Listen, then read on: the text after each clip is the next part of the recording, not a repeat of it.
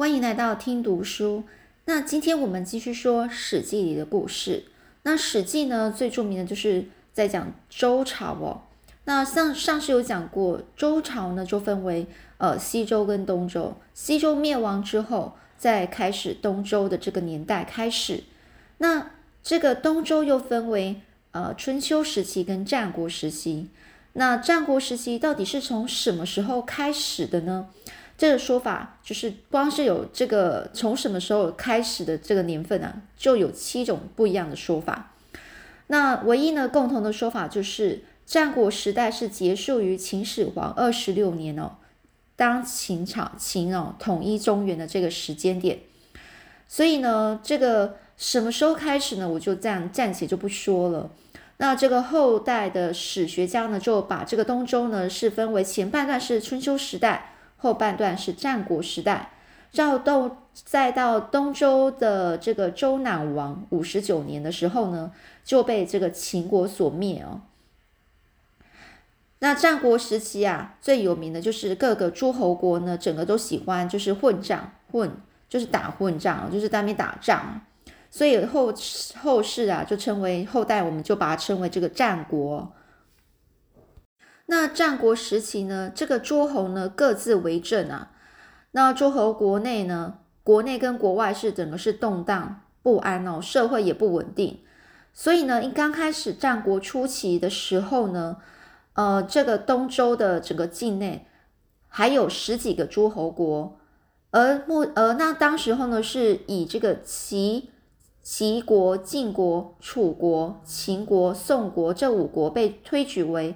霸主哦，是历史上称为春秋五霸，而直到当时候这个春秋末年呢，有这个吴王夫差跟越王勾践一度称霸，也就所以说，呃，当时候春秋末年到战国初期呢，大家都这个整个诸侯国都在打仗，看最后谁就是最厉害的就霸主哦。那经过春秋时期的长期斗争呢，呃，直。而到了这个东战国中期啊，最后只剩下了七个主要大诸侯国，像有大诸侯国有七个，所以都在讲说战国七雄，就在讲这几这七个。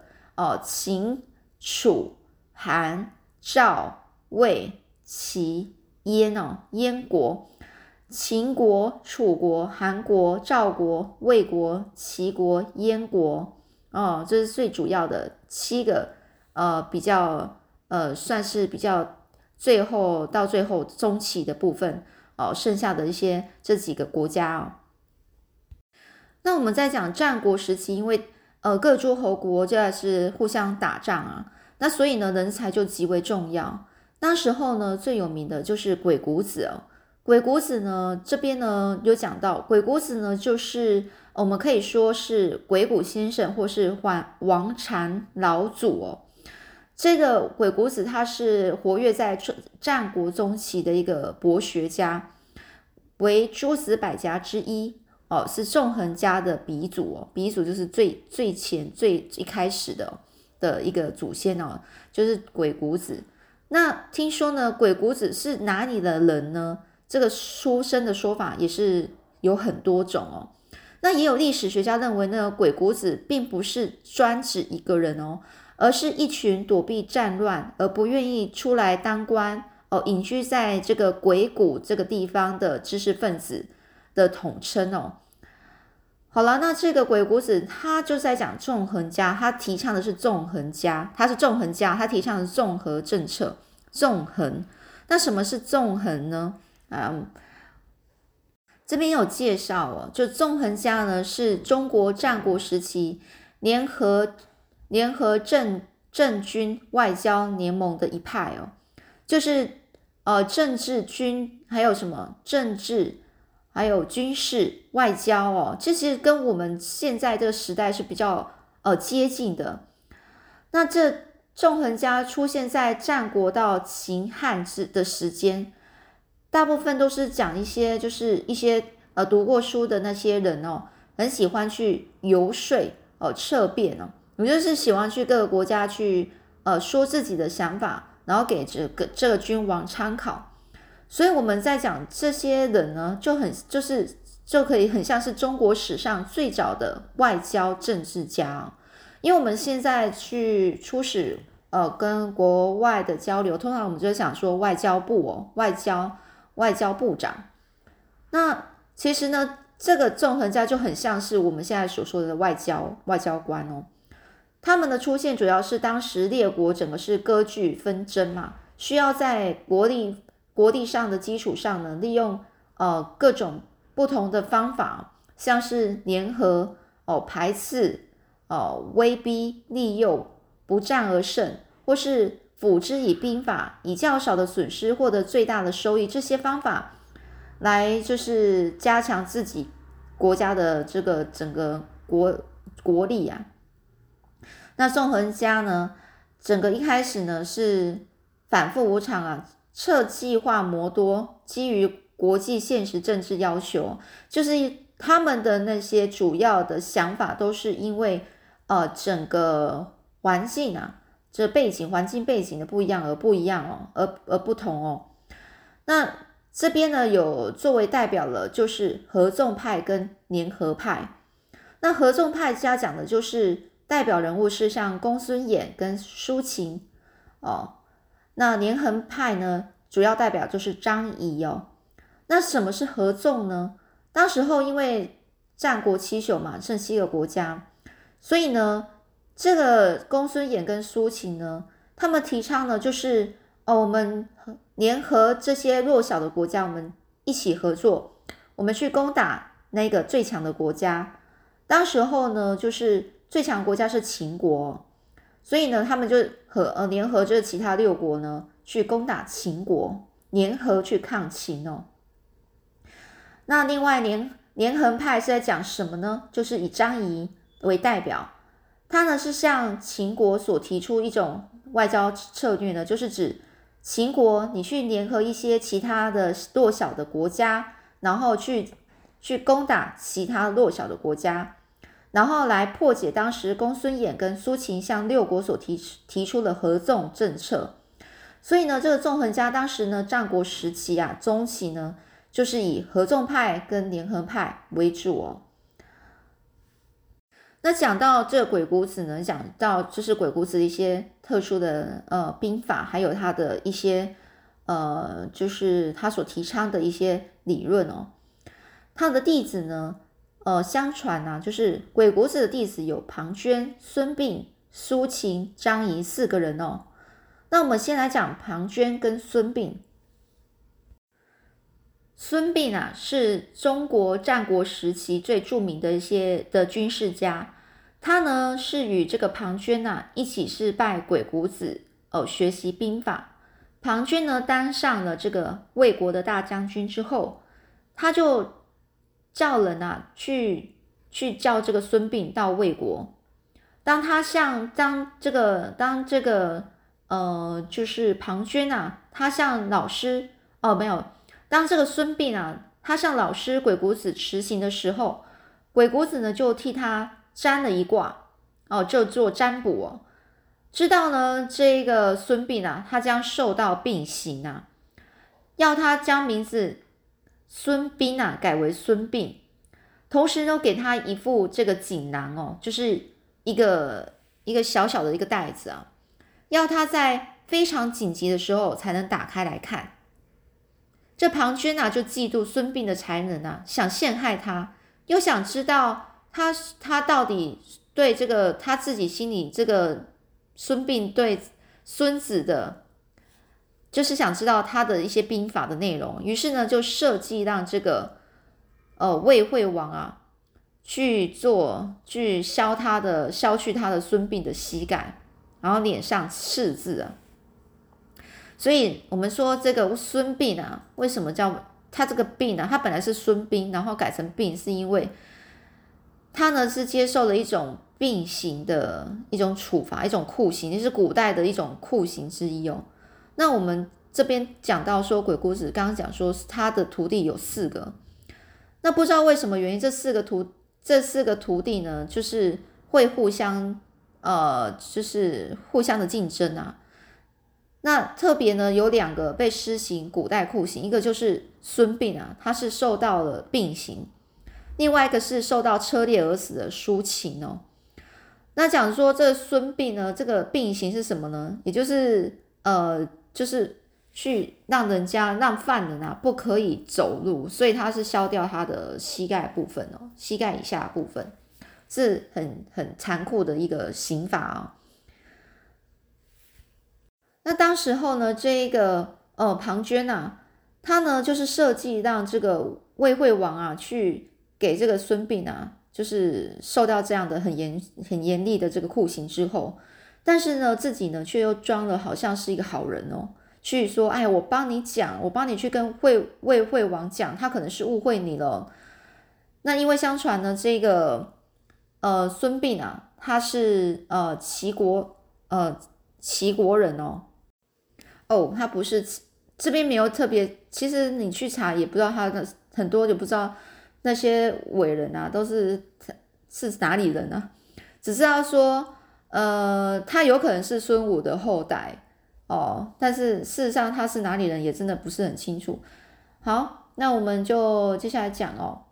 所以呢，当时候呢，他就是认为说，哦，他呢这个魏魏王啊，魏惠王，他觉得说，呃，可能他来我们魏国，可能就是故意要去，呃，知道一些魏国的一些军事内。军事的内容哦，我然后去告诉别的国家，所以呢，这个这个庞涓啊，他就想说，好了，我帮你去跟这个魏王讲啊，然后呢，就请这个孙膑啊写下《孙子兵法》的内容，然后拿到他的兵法之后，就想要就想要说，好，我就叫他写下那些兵法之后，然后就把他杀掉。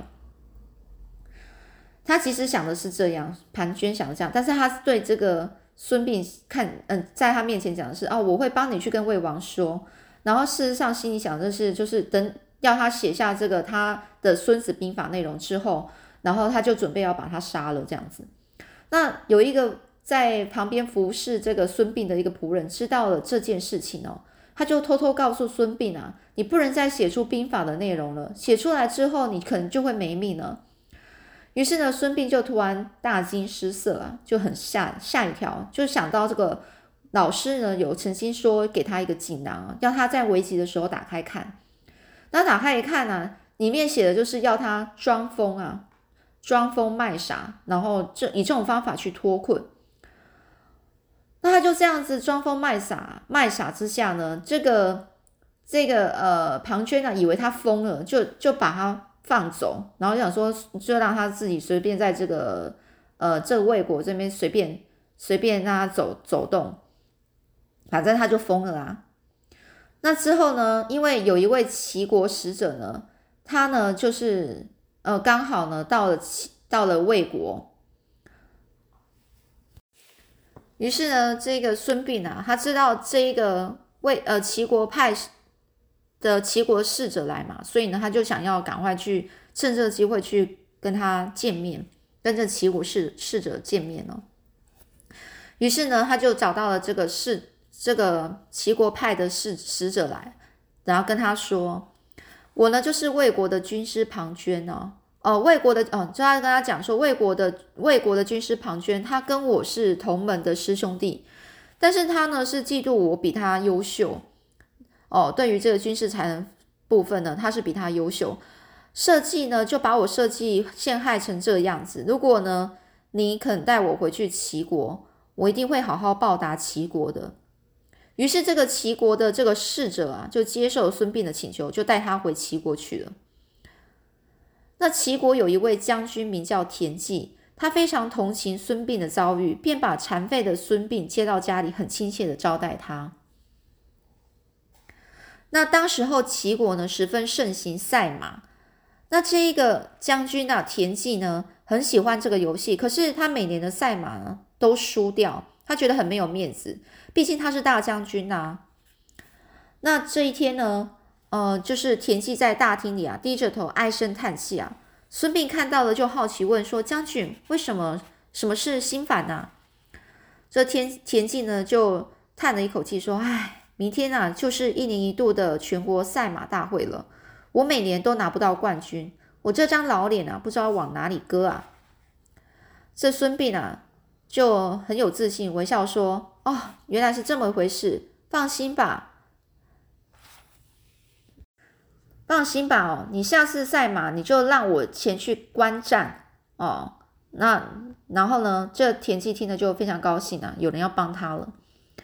那赛马赛赛马开始的时候，孙膑是站在是坐在这个赛马的场边上，他很有兴趣的看着田忌跟这个齐威王哦，齐王哦在赛马。第一局呢是齐王牵出自己的上马哦，就是比较好的马。那田忌也牵出了自己比较好的马，结果跑下来，田忌的马就是稍逊一筹啊，就是稍微就是比这个呃齐王的齐王的马还要逊逊一点点哦。第二局呢，齐齐王啊又牵出了他的中中等级的马，田忌也自己呢就是。拿出了自己中等级的马呢，去跟这个齐王一起呃比赛。那第二局跑完了，这田忌的中马呢也慢了几步落后。到第三局的时候，两边都以下马参参赛，下马就是比较最最下等级的马。这田忌的下马呢，又又没办法赢这个齐威王的，就是齐王的马的下马。就看完比赛回到家里啊，孙膑就对田忌说：“我看你们双方的马呢，如果以上中下三三种三等三个等级来对等的比赛，你的马都都会差了一点，但悬殊并不太大。就是虽然差了一点，但是不会差太多。但下次赛马你就按照我的我的讲法，我的想法去做，我保证你啊一定会赢。”你只管啊多下赌注就是了。这一天到了，这个田田忌啊与这个齐王的赛马又开始了。那第一局呢，这个齐王就开一样啊，就是牵出他那个健步如飞的，就是上马。那孙膑呢，却让这个田忌啊牵出下马来，来跟这个上马齐王的上马比比赛。很自然啊，这个田忌的马一定是落后的。可是第二局的形势的情势啊就变了，齐王他是他是牵出他的中马，那田忌呢是呃牵出他的上马，就是比较好的马。结果田忌的马就跑在前面了，赢了第二局。最后齐王啊剩下的最后一匹马就是下马了，比较下等级的。当然田忌的中马呢是甩在后面，所以呢他他的田忌呢。呃，齐王牵出他的下等马，然后田忌就牵出他的中等马。这次呢，田忌是以，呃，这时候呢，那当然就是田忌的中马赢了这个齐王的的下等马。所以呢，到最后呢，田忌就是以两胜一负啊，两胜一败来取得赛赛马的胜利。那因为由于这个田忌啊，是按照孙膑的吩咐啊，下了很大的赌注。一次就把以前输给这个齐王的全部赚回来了，不说，还有还有多了，就是还有盈余，就是还有多。那田忌呢？以前赛马办法总是就是一直硬拼哦，希望呢都不要输。结果因为自己的那个实力差了那么那么一点，总是在总是比赛的时候输掉。顺便就是运用自己的优势呢，先让掉一局哦，输掉一局，然后保存实力，再去确保下两局的胜利啊。这样就可以保证整个整体的胜利。那另外呢，在讲这个孙膑呢，他有一些两个事迹啊，比较重、比较有名的哦，就是围魏救赵，也就是桂林之战哦。当时候这围魏救赵其实呢，也是很很蛮有名，像包括我们上次有提到，就是信陵君啊，就是呃，就是窃符救赵嘛。那这个战国在齐国的支援下，出兵攻打魏国的这个这个魏国，那这个魏王啊，魏王派大将啊庞涓啊率领兵率领兵委那些一些士兵啊去围攻赵国的国都邯郸，赵国呢只得向齐国求求救了。那齐国呢就派出这个田忌为大将。哦，然后孙膑为军师的哦，那这个围魏围魏救赵跟那个上次的讲那个秦国是不太一样哦，这是另外一个是是在讲赵国在齐国的支援下，然后呢出兵攻打魏国。哦，在讲这三个国家哦，齐国是派出田忌这个大将，就孙膑为军师呢，就是田忌这个将军的军师哦。他以八万军队去救这个赵国，因为呢，可能是赵国要攻打魏国，然后齐国呢就是去帮赵国。哦，孙膑在整个分析形势下，认为魏国军队很强大，如果直接直接到邯郸哦赵国去攻打魏国的话，会造成齐国的损失，所以应该趁这个魏国的精锐部队在外。魏国呢，国都大梁空虚的时候，去攻打他的国都哦。也就是说，魏国呢，其实都在邯郸啊，都已经到这个赵国去打赵国了嘛。那那些比较大的军队都已经在那里了。那所以说，这魏国的这个都城里面呢，整个都没有什么兵的啊。所以呢，这个孙膑呢，就趁这时候呢，齐国就趁这时候去打他的，打他的国都哦，然后迫使这个。魏国的大军啊，赶快要赶快回来，然后去救这个他自己的国都大梁。这时候赵国的危险就会解除了。为了争取战略的主动呢，孙膑决定给敌军制造齐国部队弱小的那个假象。他故意就派那个无人的军官带兵呢进攻这个魏国的军事重镇平陵哦，结果齐军大败哦，然后魏国大将。庞涓啊，以为齐军啊不堪一击，于是加紧对赵国的进攻，丝毫没有想到这个齐军会攻打魏国的国都大梁。所以他在讲，他在想要去打这个魏国国都之前呢，他先让这个魏军啊，魏国的军队认为说齐国就是很弱小的一个国家，所以呢，一开始就做一个假象，然后让这个让这一个魏魏国的军。魏国的这个军师呢，也就是这个庞涓啊，认为说，哎呀，那个真的是太逊了，然后所以呢，他直接就完全不没有任何怀疑啊，就直接把他魏国所有的大军啊，全部都聚集到这个赵国去了。这时候呢，这孙膑呢，亲自带这个精锐部队呢，直接直扑魏国的国都大梁哦。等庞涓知道这件事情之后，赶赶紧啊。从攻打赵国的前线再撤离啊，撤回去，长途跋涉的要再回去他的国都啊，因为真的是兵困马乏，就是你要再走回去很累啊。那打完那个赵国又要赶回去救自己的魏国，实在是那些阿兵哥跟那个马都很疲劳了，又陷入，所以都陷入了孙膑的包围圈中。结果这个桂林魏军啊，被打了大败。这桂林就是这，所以这就是桂林之战。桂林就是一个地方哦，地名的名称。所以齐军啊，不仅援救了赵国，而且呢，也削弱了这个魏国的实力哦。所以呢，这围魏救赵的战法呢，其实对后世有深远的影响。那之后呢，就是魏国呢，是为了要弥补在桂林之战的损失哦，所以呢，魏国又开始想要侵略他旁边的国家韩国。那孙膑呢？认为呢，他他呢真是太可恶了。他，但是他就是直接的，还是使用这个老方法去攻打这个魏国的首都大梁。庞涓呢又赶了回来。这时呢，齐军呢也已经越过这个这个呃魏国的首都大梁了，而庞涓却在后面紧追不舍。孙膑就对这个这个田忌将军说：“这个庞涓啊，实在是太目中无人了。这一次我非得给他一点颜色瞧瞧啊！”于是呢。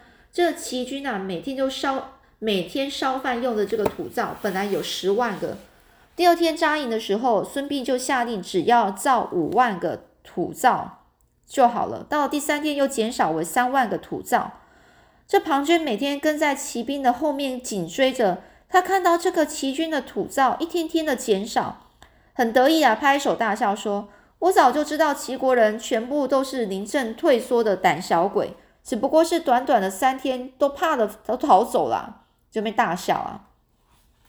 庞涓认为现在正是痛击齐齐军哦，齐军的这个大好良机，就带着非常少的骑兵啊，日夜追赶，希望将齐军啊全部消灭。孙膑看到这种情形啊，就露出的露出了得意的笑，就说：“这庞涓啊，果然上了我的当啊。”于是呢，这个孙膑呢就指挥着齐军呢埋伏在这个马陵附近的山区啊，并且在马陵的入口处的一棵大树旁，用刀子啊削去树干上的皮，在上面刻着“庞涓将死在这棵树下”几个字，然后命令埋伏在这个山路两旁的五千名射手，就是那个射射那个弓箭手啊，就跟他们说：当你们看到树下有火光发出时，就一起。就全部一起把这个箭啊给射出啊！天色呢渐渐暗了，庞涓的大军啊果然从远处啊这样子奔驰过来。庞涓呢走到了大树旁，在黑暗中呢隐约看见树上有字迹，他就士兵啊点起火看个明白。当红色的火光在黑暗中闪起时，这个齐军的整个这弓箭手啊就有如这个大雨般的一起射出啊！庞涓啊大叫一声啊，我上当了！话都还没说完，就被这个弓箭啊给穿射穿了心脏，倒在树下死了。这次的大胜利啊，这残废的这孙膑啊，整个声誉日高，进而远扬天下。而孙膑所使用的兵法到现在仍然是流传着啊。所以说这一次的事件都在讲讲，在也是有名历史上有名的马陵之战哦，哦。所以呀，这个魏国刚好在这个。呃，桂林之战跟马陵之战之后遭到重创之后，然后刚好东边呢，它的东边呢又被秦国趁虚而入，从此就丧失了与齐齐国跟秦国两国争霸的能力了。那我们这边呢讲到，就是说庞涓啊，为了使自己成为天下的大兵法家，而残害了师兄弟孙膑。